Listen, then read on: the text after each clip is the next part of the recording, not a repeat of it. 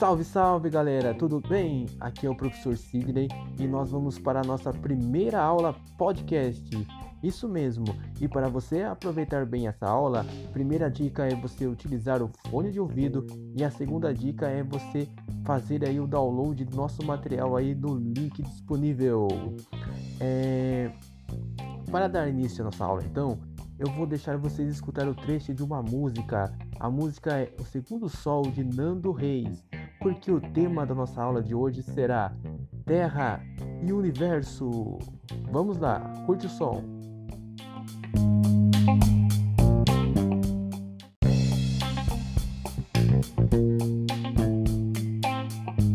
Olá pessoal, curtiram aí a música? Espero que sim. É... Então eu vou ler aí o trechinho da música e por que, que eu selecionei essa música para vocês. Então, segundo Sol de Nando Reis. É, quando o Sol chegar, vale para realinhar as órbitas dos planetas, derrubando com assombro exemplar o que os astrônomos diriam se tratar de outro cometa. É, eu selecionei essa música porque nela tem vários elementos aí, várias palavras que nós iremos é, ver aí nos nossos estudos, né? Nós iremos nos familiarizar com elas. Por exemplo, a palavra Sol, tá?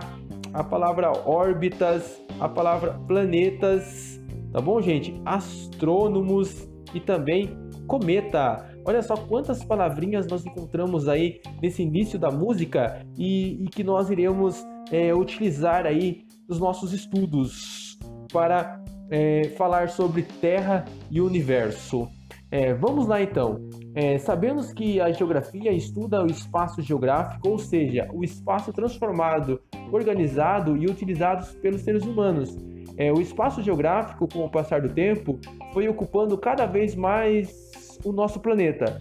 É, hoje, mesmo aquelas partes do planeta que elas são próprias para se viver, é, por exemplo, os desertos, os topos das montanhas, aquelas mais elevadas, né, é, podem ser habitadas ou, ou pelo menos são conhecidas e também já foram visitadas por grupos de aventureiros ou pesquisadores. É, antes de continuar então a conhecer melhor esse espaço geográfico em que nós vivemos, é, vamos saber um pouco mais sobre o nosso planeta e, e o que existe aí ao seu redor. É, certamente você já se fez algumas perguntas aí, é, observando o céu. Né? Quem que nunca ficou lá olhando para o infinito e, e refletindo aí sobre algumas questões, tipo filosofando, né? O, o que são aqueles pontinhos luminosos? É, onde eles estão? É, há quanto tempo existem? Então são questões, são perguntas aí que, nós, que nos vêm à mente. E para contextualizar melhor isso, eu separei uma charge para vocês é, a charge As Cobras, uma charge aí de Luiz Fernando é, Veríssimo.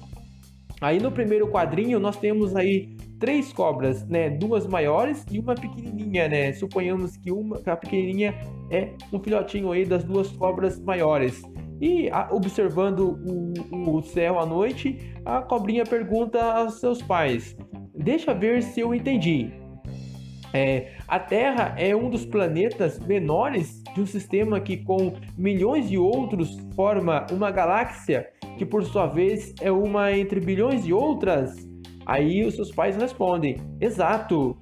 E a cobrinha fala: Onde eu fui me meter? É, tanto lugar para viver, né? Veio para justamente no planeta Terra. Mas olha só, gente, você já pensou que somos tão pequeninos em relação ao universo, né? Quando afirmamos que moramos no planeta Terra, qual é o significado da palavra planeta? É, existem outros planetas no universo? E o Sol é, nos fornece luz e calor, porque ele brilha tão intensamente que não nos permite olhar para ele sem que usemos alguma proteção. Né? Para a gente conseguir é, olhar o Sol, a gente precisa proteger os nossos olhos, porque a luz do Sol é muito forte, né? muito intensa. E a Lua, que está diferente em cada noite? Será que ela realmente ela muda de forma, de tamanho? Então por que a Lua tem. Né, às vezes eu olho para o céu e a Lua não está lá. De repente está aquele céu maravilhoso, lindo, né, a noite está clara com o brilho da lua, em outros momentos só tem ali a metade da lua, né, ou um pequeno pedaço da lua. Então, por que que isso acontece? Será que ela fica se transformando, fica mudando de tamanho, né? É, podemos fazer várias perguntas quando olhamos para o céu e, e observamos, né, com atenção. É, muitas dessas perguntas é, acompanham os seres humanos há milhares de anos. É, antigamente, os grupos humanos dependiam da observação do céu para organizar seu dia a dia. Então, por exemplo, sair para caçar, pescar ou colher frutos e alimentos ao nascer do sol e voltar antes do, anoitecer. Quem assistiu aquele filme lá, Os Crudes, certamente é, observou né, que chegava à noite eles se fechavam ali na caverna e também durante o dia para conseguir aí o seu alimento era uma baita de uma aventura. É, uma das formas de registrar esse cotidiano então era desenhar nas paredes das cavernas, né, como mostra a imagem que eu selecionei aí para vocês, né. Em paredes de cavernas, diversos locais é, do planeta, é, de diversos loca locais do planeta, foram descobertos desenhos que representavam o céu. É, com o passar do tempo, então, determinados grupos humanos né, foram compreendendo mais detalhadamente as relações entre o que observavam no céu e as condições que enfrentavam na Terra. É, perceberam que existiam períodos que eram mais claros e outros mais escuros, que também tinham dias mais longos e, e dias mais curtos, é, épocas em que eram mais quentes e outras que eram mais frias, e, e aos poucos é, começaram a organizar as, as, suas vidas com bases é, nessas observações. Tá bom, gente? Então, e a gente pode observar isso aqui nesse desenho. Então, o ser humano já começando a evidenciar o céu, a relacionar aí a sua vida é, com o céu. É, a observação dos astros também levou povos antigos a criar as primeiras formas de vir o tempo, né? Através dos calendários. Né? Os egípcios, por exemplo, estabeleceram um ano de 365 dias, dividindo-o em, em três estações: as das cheias do rio Nilo, tá? Então, eles fizeram três estações, as das cheias do rio Nilo, que eram a, a, as épocas, né? A época que, que tornavam as suas margens é, mais férteis, né? Então, olha só, das cheias do Rio Nilo. Também a do plantio, tá? Que era a época deles semear, né? de plantar, de cuidar, de cultivar o solo. E a época da colheita. Então, foi essa forma aí que os egípcios é, utilizaram aí para dividir é, o tempo. Beleza, pessoal? Mas não eram só os egípcios né, que faziam isso. Nessa próxima imagem, nós temos aí a pirâmide maia de Kukulkan, tá bom, gente? Que fica no México. Então, os povos da América também se dedicaram à observação dos astros, como podemos então observar nessa imagem acima aí, de acordo com essa pirâmide. É... enquanto estiveram no auge, por exemplo, nos anos 200 depois de Cristo e 900 depois de Cristo, é, os maias é, foram uma das civilizações mais avançadas do planeta. Isso mesmo, pessoal. É a sua astronomia e sua matemática, em alguns aspectos, é, estavam à frente daquilo que a, que a Europa conhecia. É, no ano 325, eles já dominavam o conceito de zero, coisa que os europeus só descobriram e começaram a usar cerca de 700 anos depois. É, em várias cidades maias, é, os centros astronômicos ocupavam áreas centrais. É, os maias calculavam, por exemplo, que Vênus passa pela Terra a cada 583,935 dias, algo que é espantosamente, isso mesmo, espantosamente próximo do número correto que conhecemos hoje, que é, está entre 583,920 dias e 583,940 dias. É, também definiram que o ciclo lunar dura 29,53086 dias. Atualmente, os astrônomos falam em algo tá, de 29,54059 dias. 29,54059 dias. Então, os maias registraram também que o Sol completa seu ciclo em 365 dias e 24, olha só, 365 dias, 24, 20 dias. É, enquanto que na atualidade esse número está definido em 365,2422 dias. Com base nesses conhecimentos, é, eles criaram um conjunto de calendários complexos e interligados que, juntos, formam um dos sistemas de contagem de tempo mais preciosos de sua época.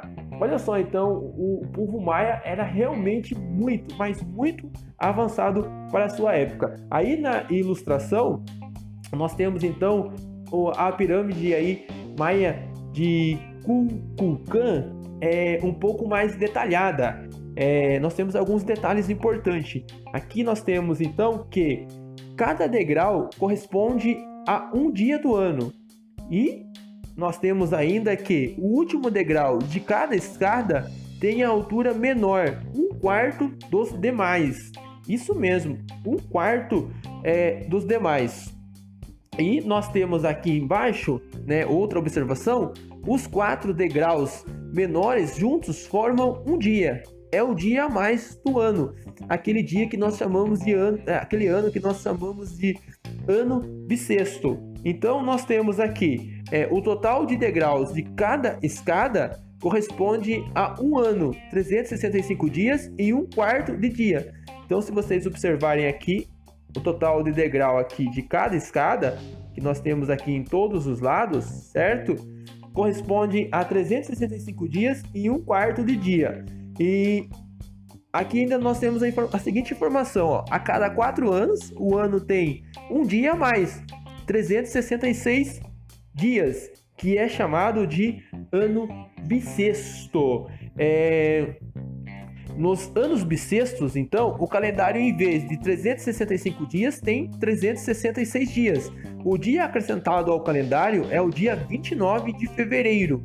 Os anos bissextos existem porque o tempo em que a Terra dá uma volta é, completa em torno do Sol corresponde a 365 dias e mais 6 horas. Então, a cada 4 anos há um ano bissexto de 366 dias. Por quê?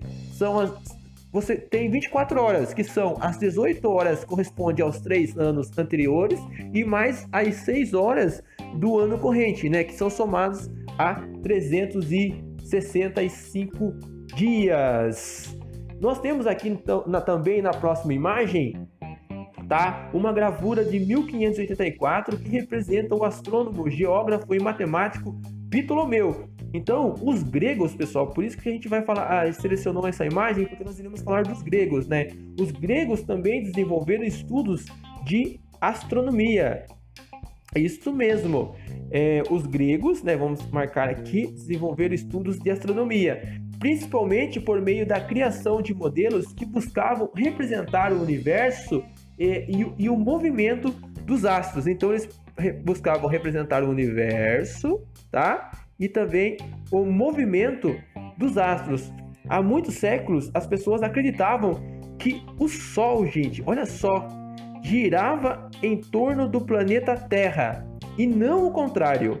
Olha só, vamos separar bem isso daqui e não o contrário. Então, há, há, há, há, muito tempo, né? Há muitos séculos, as pessoas acreditavam nisso, né? No século II, então, Cláudio Ptolomeu um estudioso de astronomia, apresentou um modelo geocêntrico. Isso mesmo, o modelo geocêntrico. O que era esse modelo? Era um modelo que colocava a Terra no centro do sistema, com os outros corpos celestes, né, como a Lua, o Sol, em torno dela. Olha só, então ele dizia que a Lua e o Sol é que girava em torno da Terra. É... Aí, com o passar do tempo, veio esse carinha aqui, ó. Marque bem o nome dele, Nicolau Copérnico. Isso mesmo. Somente lá no. Olha só, gente, quanto tempo depois, olha só. Ele veio a partir somente no século 16, né? O padre Nicolau Copérnico propôs um modelo chamado de heliocêntrico. O que seria esse modelo? Para explicar então o funcionamento dos corpos celestes. Segundo, então, esse modelo, né, esse sistema, o Sol é quem ocupa o centro e os demais astros, entre eles a Terra, giram em torno dessa estrela. Então, nós temos aí o modelo de Nicolau Copérnico, né, que fala que o Sol ocupa o centro e os demais astros, entre eles a Terra, giram em torno dessa estrela. Nós estamos falando aí do sistema solar. Tudo bem, pessoal? Tem vários estudos hoje, né, com a, a evolução da tecnologia, já foram descobertos novos planetas em outras galáxias, né? Muito distantes da nossa galáxia e muito distantes do nosso planeta, planeta Terra. Tá, nós iremos falar sobre essas curiosidades aí nas próximas aulas. É, vamos lá então continuar aqui. E para a gente entender melhor então tudo isso, é que vem a importância da astronomia. E afinal de contas, o que a astronomia estuda? Então a astronomia, ela estuda universos e os elementos que o constituem. Isso mesmo, né? Então várias perguntas que os homens fizeram e ainda fazem podem ser respondidas pela astronomia. Atualmente há aparelhos ultra sofisticados que permitem observar o que ocorre em parte de muito, mas muito distantes do universo, inclusive fora do sistema solar tá? É, o universo, que é também denominado cosmo ou espaço sideral, é formado por um conjunto é, de astros chamados corpos celestes. Então, o, o, os astros, né, a formação do universo é ele tem essa formação através de um conjunto né, de astros que nós chamamos de corpos celestes, tá bom, gente? E, e a astronomia estuda esse, esse universo, né, o universo no caso, e os elementos então que o constituem. É, e esse estudo procura apoiar-se nos conhecimentos de outras ciências, especialmente no campo da matemática, física, química e computação, muito utilizados nos dias atuais, né, devido aí à, à tecnologia. Para tanto, são utilizados telescópios e outros instrumentos que são capazes de mostrar imagens de objetos que, por se localizarem muito distantes de nós, é, parecem pequenos ou nem sequer, olha só, nem sequer pode ser enxergados uh, a olho nu, tá? Olha só a importância então que a astronomia tem, né? Continuando aqui, nós iremos falar agora um pouquinho o que são planetas, né? Afinal, nós vivemos aí, a gente viu lá na nossa música, né? Sol, cometas, planetas, é, universo, né? Astrono astrônomos, né? Etc. Então, olha só, vocês perceberam a relação que tem aí com os nossos estudos? Quantas palavras que nós temos que nos familiarizar para entender aí é, o nosso universo. Então, os planetas são astros, né, sem luz próprias, diferentemente das estrelas que geram a sua própria luz, tá? Então os planetas é importante marcar bem isso, são astros sem luz próprias. E eles são diferentes das estrelas por quê? Porque as estrelas, elas geram a sua própria luz, tá, gente? É importante destacar esse ponto. Então, eles são corpos celestes, tá? Que geralmente giram em torno de uma estrela. Então, os planetas, eles geralmente giram em torno de uma estrela. O, nosso Sol, ele é uma estrela, tá? E o nosso planeta aqui, ele e mais alguns planetas giram em torno do Sol. É... O planeta, então, que vivemos, a Terra, gira em torno do Sol, né? Que é uma estrela. E outros planetas que também giram em torno do Sol são lá Mercúrio, é, Vênus, Marte, Júpiter, Saturno, é, Urano e Netuno. Belezinha, pessoal? Continuando aqui agora, né? Quase finalizando essa parte da nossa aula, nós temos aqui a imagem da Lua. Isso mesmo. Por que, que nós temos a imagem da Lua? Porque ao redor de alguns planetas giram um ou mais corpos celestes, né? Que são conhecidos como satélites naturais. É, os satélites naturais são corpos, tá? Importante destacar isso também, são corpos celestes ao redor de alguns planetas. A Lua é o satélite natural da Terra, belezinha, pessoal? É, já foram descobertos satélites das órbitas de Marte, Júpiter, Urano e Netuno aqui no nosso sistema é, solar. É... tranquilo aí, pessoal? Qualquer dúvida, vocês lembrando que qualquer dúvida vocês podem aí também estar deixando nos comentários dessa videoaula. Continuando aqui, nós temos uma imagem linda, certo? Representando aí a nossa galáxia, representando o nosso universo, representando o nosso céu maravilhoso. Então, por que, que eu separei essa imagem? Para nós, e com muitas estrelas, para nós é, é, falarmos um pouquinho sobre estrelas, né? Então, a estrela é uma esfera de gás. Marquem bem, detalhem bem isso: a estrela é uma esfera de gás. Em seu interior acontece a transformação do elemento hidrogênio em hélio, provocando a liberação de grandes quantidades né, de energia em forma de luz e calor. Então, energia que se transforma em luz né, e calor. É... A energia luminosa é liberada pelas reações que ocorrem no interior, no núcleo, tá? Da estrela e alcançam sua superfície. Essa energia faz com que o astro brilhe intensamente e é por isso que nós conseguimos ver as estrelas. Que maravilha essa criação maravilhosa aí do universo. A cor das estrelas muda de acordo com a temperatura de sua superfície, tá? Olha que curiosidade interessante. Assim, as estrelas que têm um brilho azulado, é, elas que têm um brilho é, azulado, por exemplo, né? Apresentam as temperaturas mais elevadas, de aproximadamente 40 mil graus Celsius. As avermelhadas são as que têm menor temperatura, cerca de 3 mil graus Celsius. E nós temos ainda as amareladas, como o Sol, que tem temperatura superficial em torno de 6 mil graus Celsius. Olha só, gente, é muita coisa bacana aí, é muito legal estudar o universo.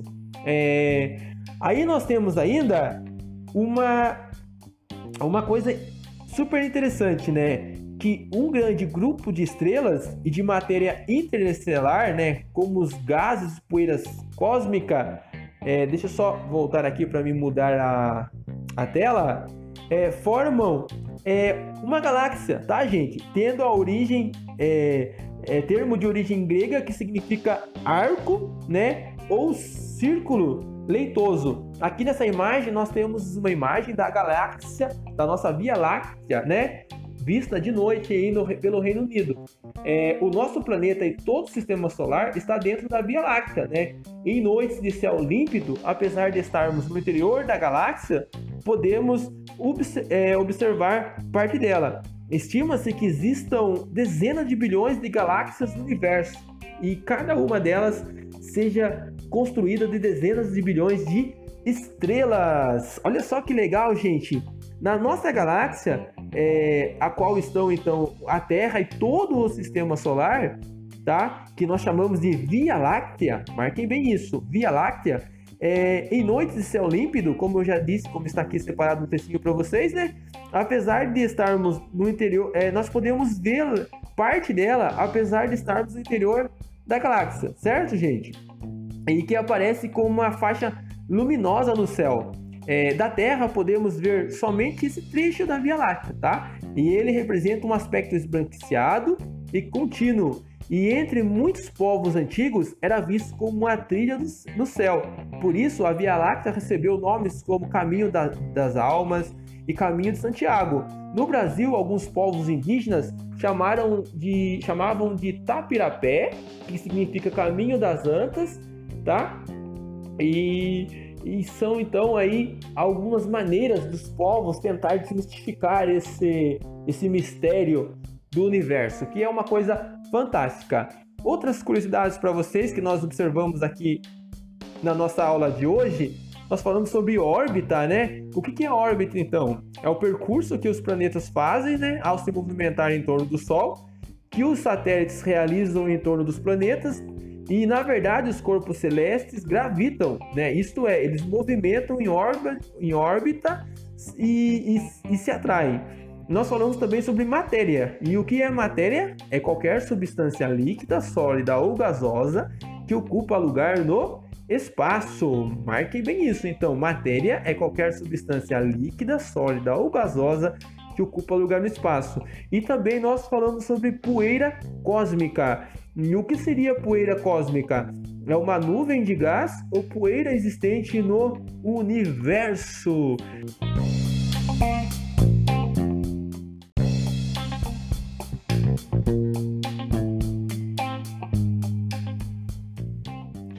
E assim, pessoal, chegamos aí ao final da nossa primeira aula em forma de podcasts. Então, espero que vocês tenham gostado e na sequência, na próxima aula, nós iremos estudar sobre o sistema solar. Belezinha? E eu vou deixar um exercício para vocês aqui dessa aula. Então é o seguinte, faça uma pesquisa no livro ou na internet sobre como é organizado o calendário dos anos bissextos. No caderno ou no editor de texto, escreva o que você entendeu. Beleza, pessoal? Agradeço aí a participação e colaboração de todos e até a próxima. Fui!